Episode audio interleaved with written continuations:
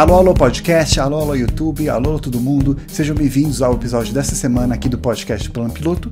E nós tivemos duas semanas muito interessantes. Duas semanas atrás eu postei sobre censura e, interessantemente, no mesmo dia que eu postei sobre isso, o deputado lá, o Daniel Silveira, ele foi preso né, por falar a opinião dele, umas besteiras lá. Foi no mesmo dia que eu tava gravando. E uma semana depois, eu postei aqui sobre o STF, qual eram os poderes dele, né, o que, que eles fazem, como que funcionam as instâncias. E no mesmo dia também, lá no, na Câmara dos Deputados, eles estavam conversando sobre, passando aquela PEC lá, alguns chamam de impunidade, outros chamam de imunidade parlamentar, que também dava alguns limites para o STF de prender eles ou não. Então hoje a gente vai fazer uma conclusão de, dessas duas últimas coisas que falamos e também comentar sobre essa PEC que quase foi votada lá na Câmara. Eles meio que atropelaram, queriam passar rapidinho e tinha alguns pontos bem polêmicos e que, ainda bem para alguns e droga para outros, não foi passado, quer dizer, eles nem chegaram a votar e, a, e eles abriram uma comissão especial para poder discutir isso e conversar com mais calma, porque é uma alteração à Constituição, né? No podcast de hoje a gente vai falar sobre esse AI-5, a gente vai falar sobre imunidade e impunidade, qual é a diferença e também sobre o que é o foro privilegiado. Então tá, o que aconteceu Daniel Silveira, sabemos muito bem que ele foi preso por falar algumas besteiras lá. Eu não li o que, que ele falou, também não quis ler, só li algumas reportagens que ele basicamente atacou o pessoal lá do STF, violentamente, né, ameaçou eles, e ele também apoiou a ditadura e o AI-5. Alguns falaram até que ele foi terrorista, né, que ele fez atos terroristas porque estava fazendo ameaças à democracia. O que, que é esse AI-5? Ele vem de Ato Institucional número 5. Ou seja, ele foi quinto de quatro que já teve antes e também teve alguns outros depois, que foram alguns decretos que o governo federal, na época da ditadura militar, eles soltaram e basicamente não precisava de apoio do Congresso, não precisava do Congresso apoiar depois, também não precisava do STF dar uma olhada. E esse AI-5 ele é o mais famoso de todos porque ele é o mais duro. Ele é o que basicamente começou os anos de chumbo, como alguns especialistas gostam de chamar, os anos de chumbo da ditadura militar. Tudo aquilo que a gente aprende na escola sobre as perseguições, que você não podia falar o que você quiser, não podia ter reuniões políticas, as prisões mais severas, a briga, quando a briga ficou mais intensa, começou desde o AI-5. E a gente fala muito do AI-5 só de lembrança, né? Ah, ele era duro. Mas o que, que ele falava, né? O que, que eram as coisas que ele falava? E eu tenho aqui. Então, primeiro, sobre esse AI-5. O que, que ele falava? Bom, primeiro, ele dava autoridade ao presidente da República de fechar o Congresso Nacional e as assembleias legislativas dos estados. Então, o presidente ele chegava lá e falava: Congresso, tchau. Chega. E eles usaram esse poder duas vezes. Uma logo quando eles soltaram esse AI-5, que o Congresso ficou fechado por mais ou menos um ano, e outra vez eles também usaram em 1977.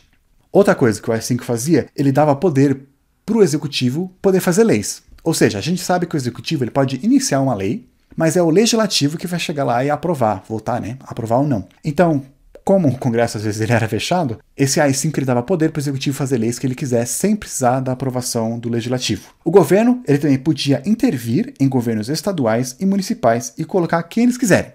Então, tinha um governador lá que eles não gostavam, tchau governador, põe quem a gente quer. Tem um prefeito que eles não gostam, tchau prefeito, põe quem eles quiserem. Também eles deixaram ilegal qualquer reunião política sem autorização da polícia. A gente sabe muito bem que a polícia, quem controla a polícia é o poder executivo. Ou seja, para você poder ter alguma reunião política, você precisava do apoio né, do governo.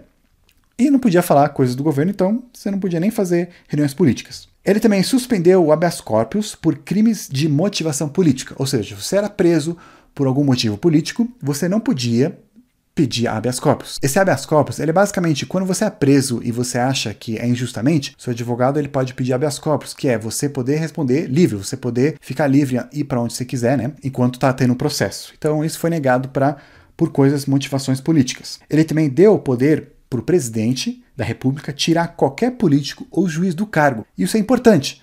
Por quê? Se era eleito uma pessoa que eles não gostavam, eles podiam já caçar o mandato do cara. Se tinha um juiz que eles não gostavam, podia tirar o juiz também. Isso em qualquer esfera, do federal até o municipal. Também isso quer dizer que se tinha um político lá, já estava lá no cargo por um tempinho, e aí ele do nada um dia falava uma coisa que os militares não gostavam, alguma coisa contra o governo, então eles podiam ir lá e caçar o mandato deles. E isso é bem importante para uma coisa que a gente vai falar daqui a pouco. Outra coisa, ele suspendeu direitos políticos de pessoas consideradas subversivas. Né? Então essas pessoas não podiam se candidatar não podiam ser políticos. E deixava todos os atos institucionais legais, sem precisar passar por uma revisão do judiciário. Então, normalmente, né, todas as leis que é passada no Congresso ou todo decreto que o presidente passa, o STF, o judiciário, ele tem a obrigação de olhar para ver se está tudo né, ok com a Constituição. Senão eles falam, ah, isso não vale, isso faz parte da separação dos poderes, que a gente também já falou aqui no canal. Então, com isso, STF não se mete nos nossos atos, porque são todos legais. Então agora a gente pode entender um pouquinho mais o que é uma ditadura. É isso. Toda ditadura, seja militar, seja partidária, seja pessoal, seja de um grupo, né? Ela basicamente faz essas coisas, tira esses direitos políticos das pessoas, ela não deixa as pessoas se reunirem com propósitos políticos, tem toque de recolher. Na época da ditadura, muitas cidades, muitos estados tinham toque de recolher, você não podia falar mal do governo, tudo isso é bem comum em ditadura. Se quiser saber como é uma ditadura, é assim. Como é um governo totalitário, ele normalmente é assim tira todos esses direitos. E aparentemente o deputado, do discurso dele, pelo que eu li, ele apoiava esse AI-5. Mas enfim, então ele foi preso, né, por esses motivos que a gente já comentou, e muitos falam que ele foi preso injustamente. Por quê? Porque eles falam que a gente tem liberdade de expressão aqui no Brasil. Então, a gente não pode ser preso. E principalmente porque o, os deputados, eles têm imunidade parlamentar. O que, que é essa imunidade parlamentar? Ela não é impunidade. Vamos separar as coisas, né? Imunidade parlamentar ela é uma coisa que existe em várias democracias e ela está prevista na Constituição desde lá 1968. Lá no artigo 53 diz: os deputados e senadores são invioláveis, civil e penalmente, por quaisquer de suas opiniões, palavras e votos. Ou seja, um deputado, um senador, ele pode chegar lá e ele não pode ser processado, ele não pode é, ser caçado por suas opiniões, por falar coisas que ele fala lá no Congresso e por votar em alguma lei ou não. Por que, que tem isso? Por que, que tem essa imunidade? Lembra que na época da ditadura você não tinha esse direito. Você falava mal do governo, seu cargo era cassado. Então, Tendo isso em mente, né, com mais ou menos esse, esse, trauma da época da ditadura, quando eles fizeram a Constituição lá em 1988, eles acharam essencial colocar isso para garantir que, sim, agora a gente é um país que você pode falar mal do governo, você pode criticar e você não vai ser preso por isso. Isso também garante que um deputado ele vai lá e represente as pessoas que votaram nele. Qualquer coisa que o cara ele apoia, que ele acredita, ele fala, ele foi eleito por causa disso, pelo povo por causa disso. Então ele não deveria ser caçado por fazer isso. E as pessoas falam que o Daniel Silveira ele não foi preso por causa disso, ele foi preso por fazer as ameaças. Então, basicamente, isso que é imunidade parlamentar. Um exemplo: um deputado ele pode ir lá e ele pode defender a legalização da maconha sem ter medo de ser processado, né, de ser acusado por fazer apologia a drogas. Ele pode votar contra um projeto sem medo de sofrer consequências com isso. Né? Teoricamente é assim. Impunidade parlamentar já é outra coisa. É a ideia de um político, seja ele do executivo, do legislativo ou até do judiciário, dele cometer um crime e ele não ser punido por isso. Então, de novo, impunidade parlamentar é o, a ideia dele poder representar as ideias lá sem medo dele ser caçado, dele ser perseguido. E impunidade parlamentar é a ideia de ele cometer um crime, então ele não vai ser preso. Hoje, teoricamente, não temos impunidade parlamentar aqui no Brasil. Então, um político, se ele cometer um crime, ele é preso, em teoria. Na Constituição, ela diz que os políticos eles podem ser presos se for uma prisão em flagrante, ou seja, eles foram pego lá, tava lá com dinheiro na cueca, pegou o cara fazendo o ato, o crime, e por crimes inafensáveis, o que, que, são crimes inafiançáveis? São crimes que você não pode pedir fiança. Seja tráfico de drogas, terrorismo, crimes graves mesmo. Crimes hediondos como assassinato, né, estupro, racismo. Todos esses são crimes inafiançáveis. Então, se um político ele cometeu alguma dessas coisas, ele pode ser preso sim. Então, por isso que as pessoas falam que o Daniel Silveira ele foi preso porque ele estava. Alguns falaram que ele estava fazendo terrorismo, né? Que nem a gente comentou, fazendo uma ameaça à democracia. Então, esse é um crime inafiançável.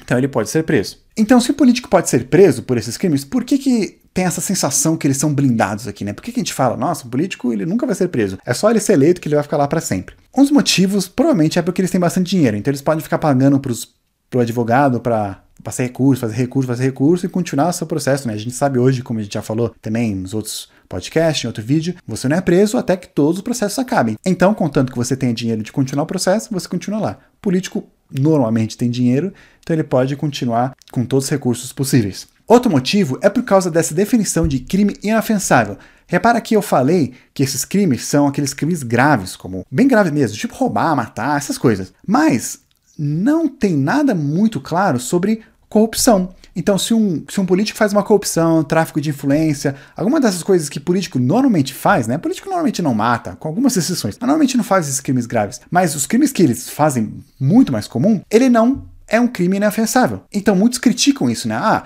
ele pode fazer essas coisas e ele não é preso, tem que passar todo um processo que é super enorme e ele continua lá enquanto ele é acusado de fazer essas coisas ruins, ele continua lá no Congresso, trabalhando. Isso por enquanto. No Senado, agora está passando uma nova PEC, né, uma proposta, emenda à Constituição, que ela altera lá para poder fazer com que esses crimes de corrupção se tornem crimes inafiançáveis. Então, talvez em algum futuro, esses crimes vão ser considerados, então eles vão poder ser presos se eles forem pegos fazendo isso. Outro motivo dessa sensação dos políticos eles serem blindados é por causa do foro privilegiado. E o que, que é isso? Isso, em teoria, também serve para proteger os políticos de qualquer maluco por aí. Então, por exemplo, digamos que tem um cara que ele não gosta de um político lá. E aí ele vai e encontra um juiz de uma cidade X aí que também não gosta daquele político. E eles vão lá, processam ele, e o juiz, como ele não gosta, né? Ele não é um juiz imparcial, ele não gosta daquele cara, ele processa e acusa o cara. E aí o cara é preso, pede mandato, aparece na mídia, o filme dele é queimado, tudo porque por uma coisa que ele não é culpado, porque dois caras não gostam dele. Então, para proteger os políticos desses caras, porque um político ele é, apesar de ele ser eleito por algumas pessoas, tem muitas pessoas que não gostam dele. Então, para proteger dessas pessoas que são contra, de qualquer processinho que pode acontecer lá e qualquer juiz que também não gosta dele, esse foro privilegiado faz com que todos os políticos, né, do executivo, do judiciário, do legislativo, eles não são julgados por esse qualquer tribunal, eles somente podem ser julgados por um tribunal superior. Um dos maiores problemas é que lá no Supremo Tribunal, eles têm muitos, mas muitos processos, muitos mesmo. Comparando com outros países também, muitos.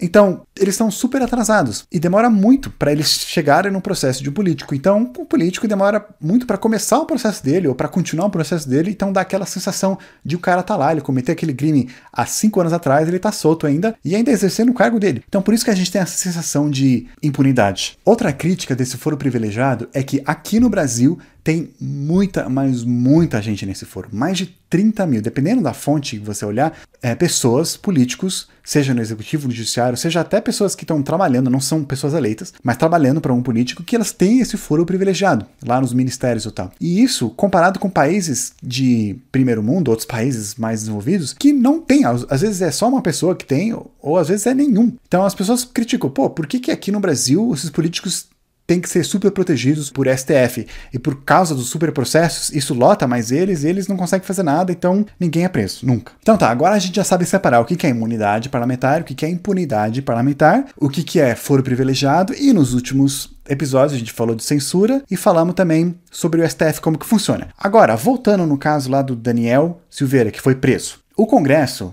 ele se reuniu na semana passada, né? Logo depois que o Daniel ele foi preso, o Congresso se reuniu, né? A Câmara dos Deputados se reuniu para ver se mantia a prisão dele ou se soltava ele. E a maioria dos deputados votaram para manter a prisão dele, alegando que, por ele ter talvez ameaçado a Constituição, né? Ameaçado a democracia, ou também por ele ter ameaçado violentamente o pessoal lá, incitado a violência, então ele merece ser preso. Então eles manteram a prisão dele lá. Então foi entendido que você pode falar qualquer coisa, né, de acordo com a imunidade parlamentar, contanto que não incite violência, contanto que não seja racista, né, contanto que não fira o orgulho de alguém também. Então o que aconteceu uma semana depois?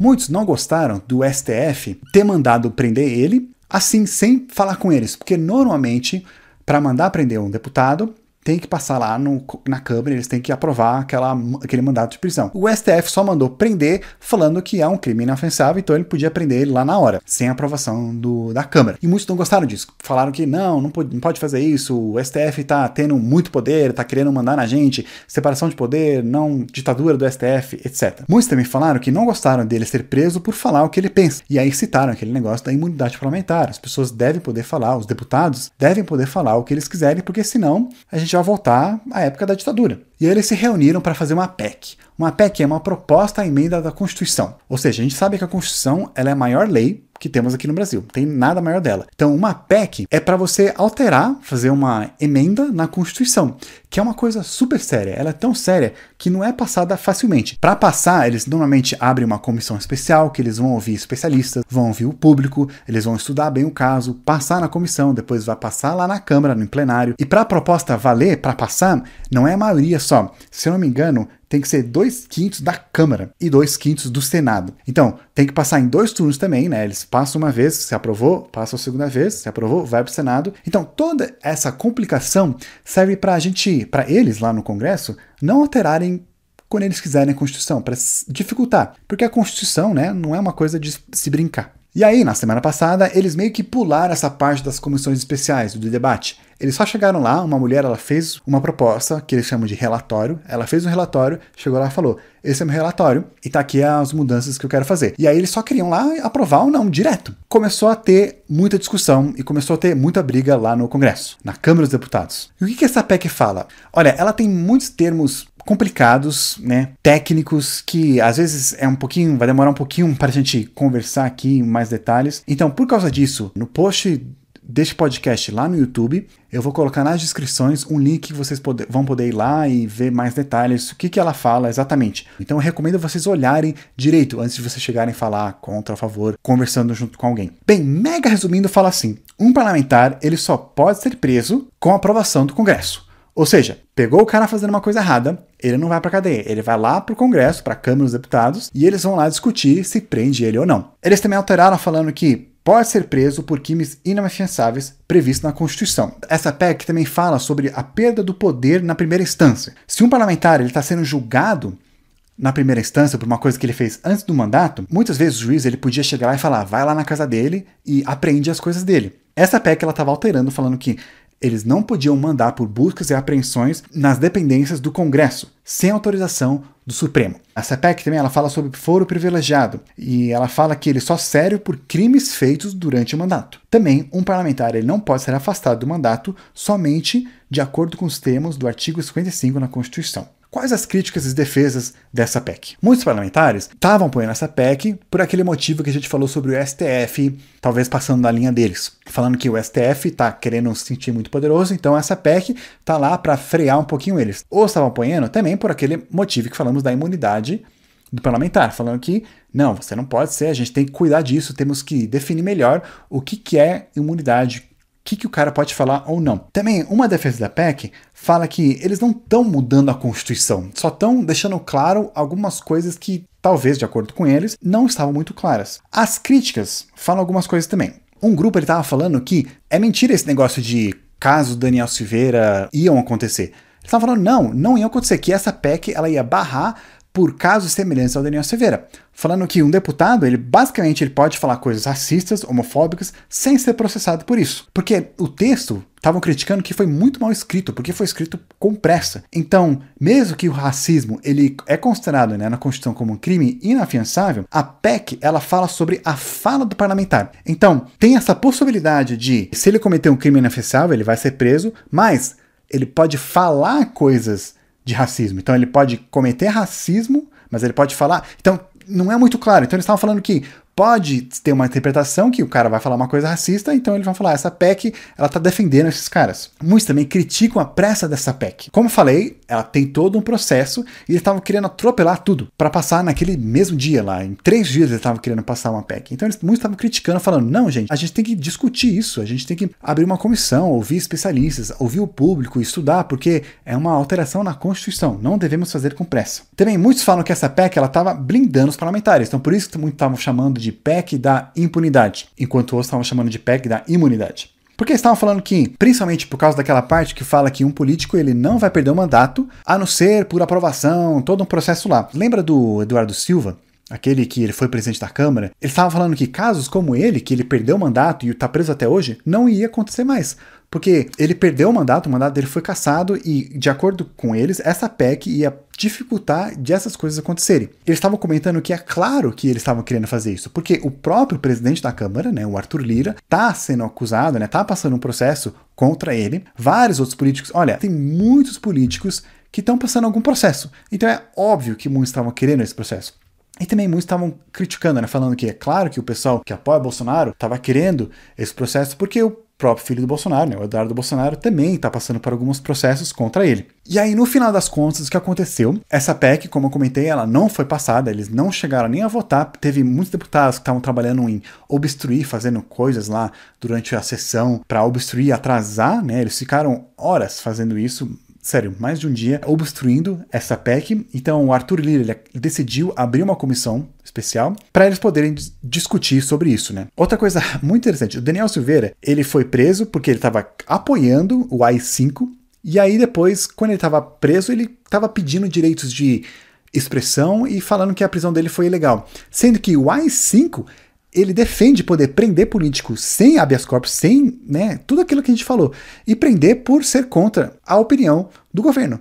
Então, como é que você defende uma coisa que você não gosta e depois, quando aquela coisa acontece com você, você fala, não, eu sou contra isso, né? Então, a gente tem que ser coerente nos nossos argumentos. Mas o que, que vocês acham? Vocês ficaram aliviados que essa PEC não foi passada naquela hora, que eles vão discutir um pouquinho mais, ou você queria que ele falasse quais que vocês acham que deve ser o poder do STF, como que deve ser esse controle, o que, que vocês acham da imunidade e da impunidade parlamentar. Se você está vendo isso no YouTube, deixe os comentários aqui sobre o que você acha sobre isso, o que você acha sobre impunidade, sobre foro privilegiado, etc. Vão ficar de olho agora que eles vão começar a discutir isso melhor lá na, na comissão especial, então vamos ficar de olho daqui para frente e eu vou ficar por aqui. Nos vemos na próxima.